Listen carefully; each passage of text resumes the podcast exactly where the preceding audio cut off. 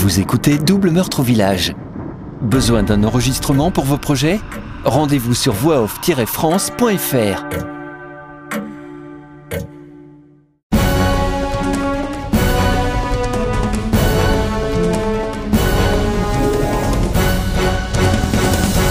Chapitre 15 Vendredi 8 décembre 1989, Sainte-Véronique.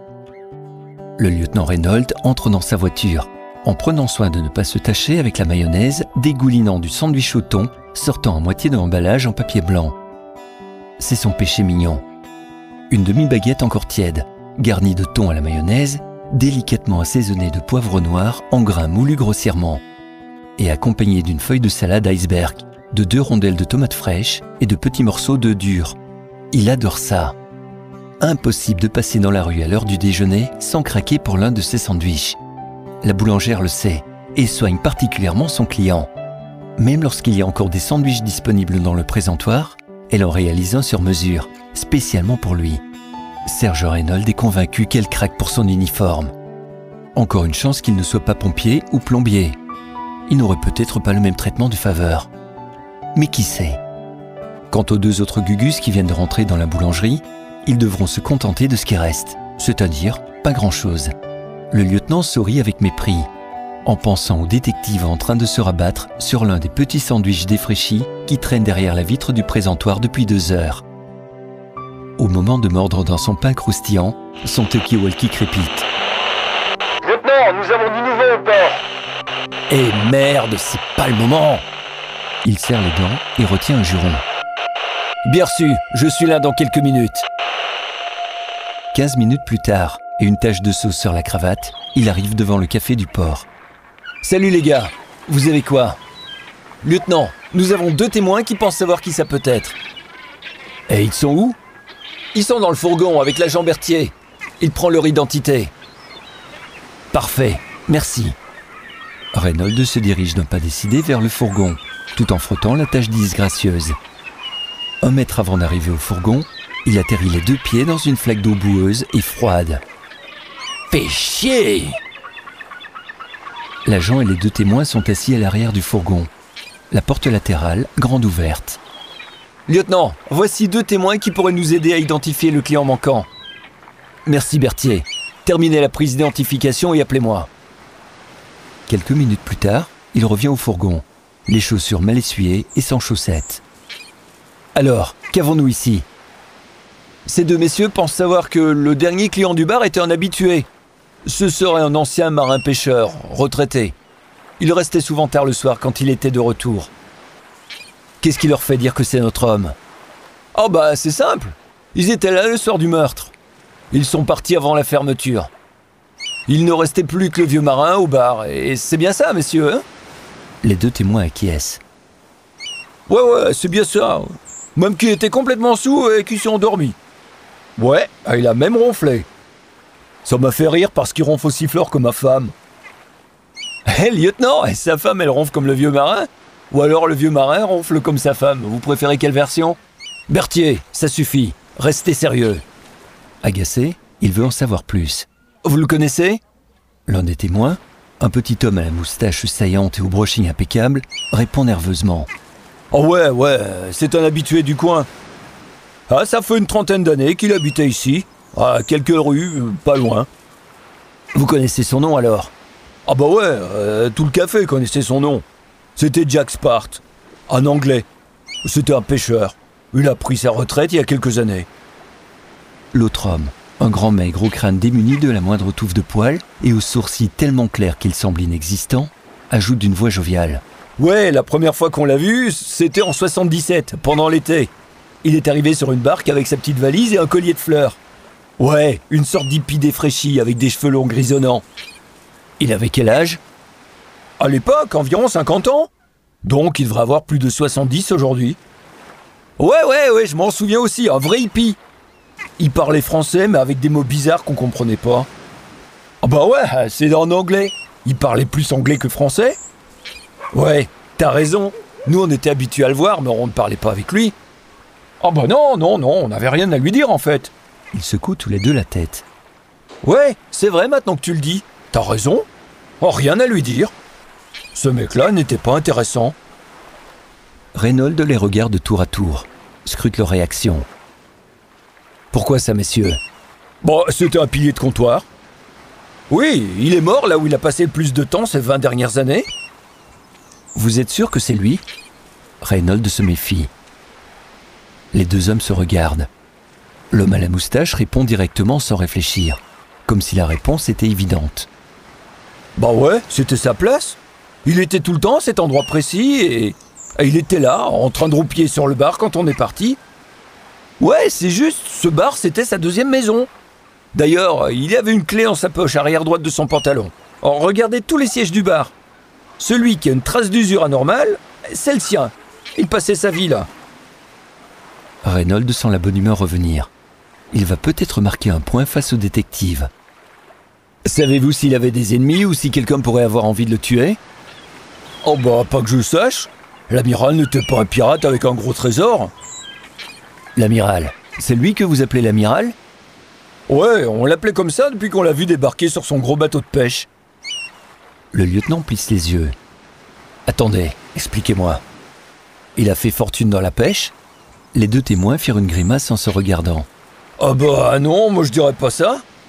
Ah bah moi non plus. Disons que parfois il revenait de voyage avec plus d'argent qu'il en avait en partant. Ouais, ouais, c'est ça. Et un jour, il est revenu avec un beau bateau de pêche et il a fait travailler quelques hommes au port. Oui, il pêchait la bonne saison. Il partait en voyage avec son bateau en hiver et. Et d'ailleurs, c'est bizarre qu'il soit pas encore parti. Le moustachu reprend son ami. Bah si, il est parti début octobre. Il est revenu fin octobre. Ah ouais, exact, on l'a vu ici à la Toussaint. Même qu'il a dit à David qu'il emmènera en Amérique. L'agent Berthier fait un geste évoquant un revolver sur la tempe. David, euh, c'est le jeune barman? Ouais, ce pauvre David. Berthier relance. Pensez-vous que ce barman savait quelque chose? Ah, ça m'étonnerait. Ah bah, idem, idem. Il n'écoutait pas les clients. Il se contentait de lancer des pots et des bouteilles en l'air. Il faisait son clown. Ouais, il disait qu'il s'entraînait pour faire des cocktails. Mais ici, les clients boivent surtout des bières. Ah, le pauvre, et avait pas souvent l'occasion d'en faire. Et c'est pour ça que l'amiral lui a proposé de le déposer en Amérique quand il y retournera. Le gamin était tout excité, fallait le voir. Les deux sourient. Une voiture arrive en trompe devant le café et se gare, à quelques mètres du fourgon, projetant des gouttes d'eau en roulant dans une flaque. Et voici Starkey Hutch, grommelle Reynolds. Les détectives sortent du véhicule presque au ralenti, comme dans les films américains où le metteur en scène veut mettre en valeur les personnages. Les quatre hommes observent la scène. L'agent Berthier commenta. Chef, c'est une idée ou ils sortent de leur voiture au ralenti? Reynolds n'a pas rêvé. Les détectives ont bien ouvert leur portière lentement et sont sortis doucement, jusqu'au moment où ils ont claqué tous les deux les portières exactement au même moment, produisant ainsi un bruit sourd audible à plus de 100 mètres. C'est quoi ce cinéma? Reynolds n'a pas desserré les dents. Andy Kraft fait un signe de la tête pour saluer le petit groupe. Et du nouveau chez vous? Vous arrivez encore une fois comme ça et je vous colle une amende pour conduite dangereuse. Reynolds pique une pointe de colère. Berthier surenchérit. Hé, c'est vrai ça? Qu'est-ce que vous avez bu tous les deux ce midi? Il tape sur la jambe du lieutenant pour attirer son attention. On leur fait un alcotest, chef? Non, laissez tomber. Le lieutenant en a envie, au moins l'espace d'un instant. Mais il sait qu'il vaut mieux ménager les susceptibilités de Bart Van Dyke. Ce vieux roublard peut être un bon allié, mais aussi un ennemi redoutable. Il ne faut pas fermer les portes, surtout s'il peut lui arracher quelques informations. Il répond avec sérieux et professionnalisme. Nous avons ici deux témoins qui semblent connaître la victime du café, ainsi que le barman assassiné. On prend les dépositions, euh, rien d'autre pour l'instant à ma connaissance. Et vous? Andy s'approche du fourgon, regarde Reynolds, ignore la remarque précédente et fait un geste de l'index en montrant la cravate. Mayonnaise? Surpris, il détourne le regard. Ouais, ouais, c'est de la mayonnaise. Une petite astuce, Serge. Quand tu manges un sandwich avec de la sauce, la sauce a tendance à sortir parce que t'écrases le pain. C'est comme ça. Il faut bien presser le pain pour éviter que tout sorte. Donc la mayonnaise sort la première et atterrit sur la cravate ou sur la chemise. Tu peux éviter ça tout simplement en mettant ta cravate sur ton épaule, comme ça. Andy fait le geste et Reynolds roule de gros yeux médusés. Bart poursuivit. Chez moi, en Belgique, c'est encore plus difficile avec les mitraillettes, ou les Américains si tu préfères, hein.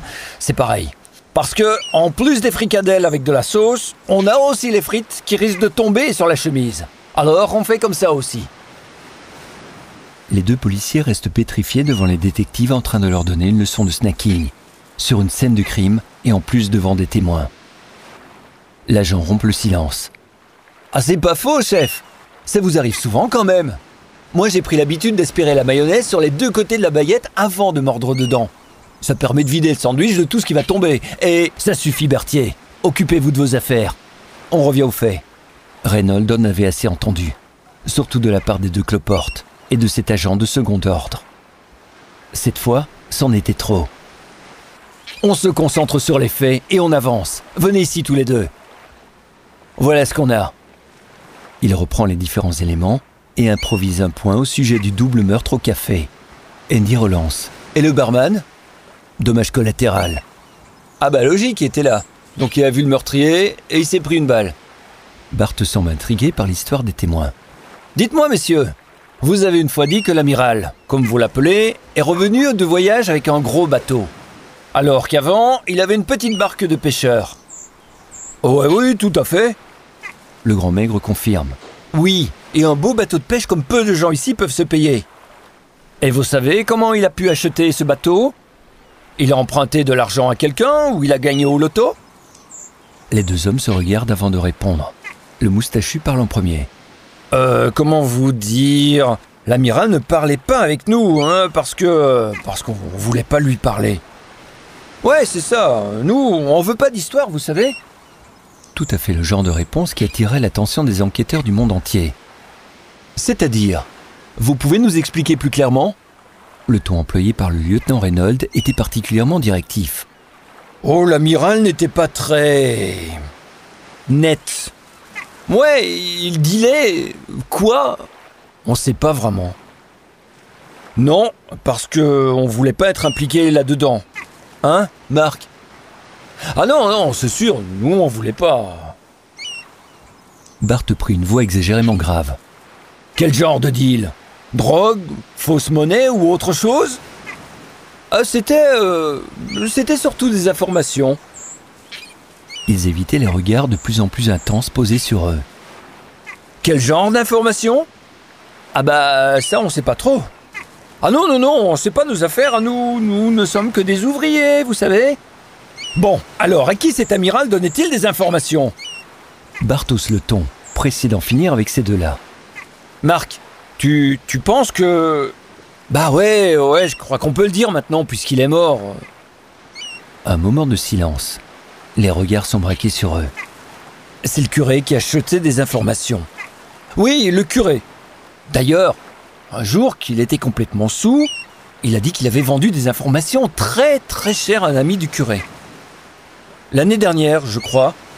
Non, c'était en 87. Oui, c'est ça, en 87.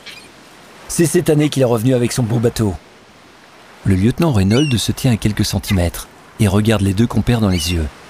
Les détectives écoutent attentivement et observent les moindres réactions, à l'affût de chaque nouvelle donnée pouvant être utilisée.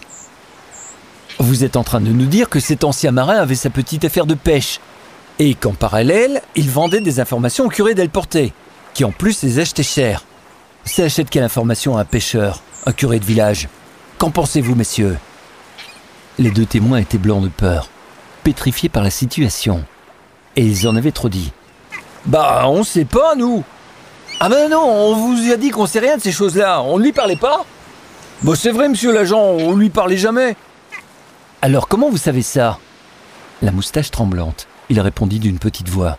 Bah, parfois, euh, parfois il était sous, il parlait un peu trop. Mais nous, on n'écoute pas les ivrognes, ils disent que des bêtises. Andy prend un air plus compatissant et une voix plus douce que le lieutenant pour essayer de détendre l'atmosphère. Bon, de quoi parlait-il dans ces moments-là? Vous pourriez nous éclairer un peu? Rassurez-vous, il ne vous arrivera rien. Nous essayons simplement de résoudre un triple meurtre aussi rapidement que possible. Vous nous avez déjà beaucoup aidés. Les deux hommes semblaient se détendre un peu plus à chaque phrase. La pâleur de leur visage disparaissait, laissant la place à des joues rosies et des bouffées de chaleur.